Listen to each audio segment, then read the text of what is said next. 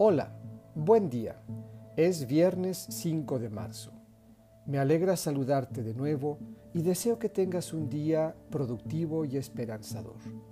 Hoy escucharemos un texto del Evangelio de Mateo, capítulo 21, versículos 33 a 43 y 45 a 46.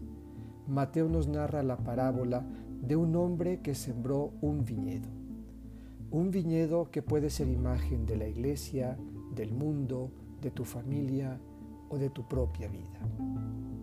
Te invito a que escuchemos este texto y nos dejemos empapar de su enseñanza, pero también de sus interpelaciones.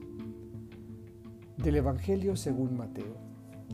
En aquel tiempo, Jesús dijo a los sumos sacerdotes y a los ancianos del pueblo esta parábola.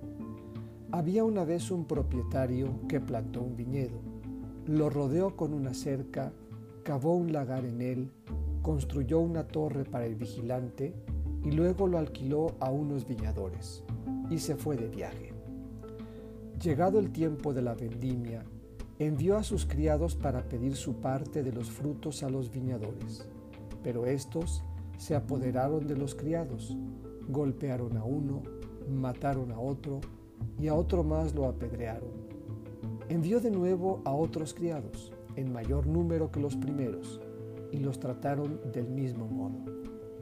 Por último, les mandó a su propio hijo, pensando, a mi hijo lo respetarán. Pero cuando los viñadores lo vieron, se dijeron unos a otros, este es el heredero Vamos a matarlo y nos quedaremos con la herencia. Le echaron mano, lo sacaron del viñedo y lo mataron. Ahora díganme, cuando vuelva el dueño del viñedo, ¿qué hará con esos viñadores? Ellos le respondieron, dará muerte terrible a esos desalmados y arrendará el viñedo a otros viñadores, que le entreguen los frutos a su tiempo. Entonces Jesús les dijo, ¿No han leído nunca en la escritura? La piedra que desecharon los constructores es ahora la piedra angular. Esto es obra del Señor y es un prodigio admirable.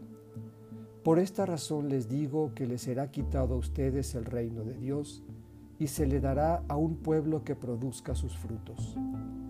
Al oír estas palabras, los sumos sacerdotes y los fariseos comprendieron que Jesús las decía por ellos y quisieron aprenderlo, pero tuvieron miedo a la multitud, pues era tenido por un profeta. Esta es palabra del Señor.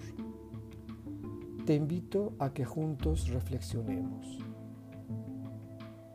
¿De qué manera me hago responsable del reino que se me ha confiado, del viñedo que está en mis manos? ¿Cuántos frutos comparto o cómo cuido el viñedo? Cuando el Hijo viene de parte del Padre, lo acojo, lo recibo con gozo o al igual que los viñadores, lo saco fuera.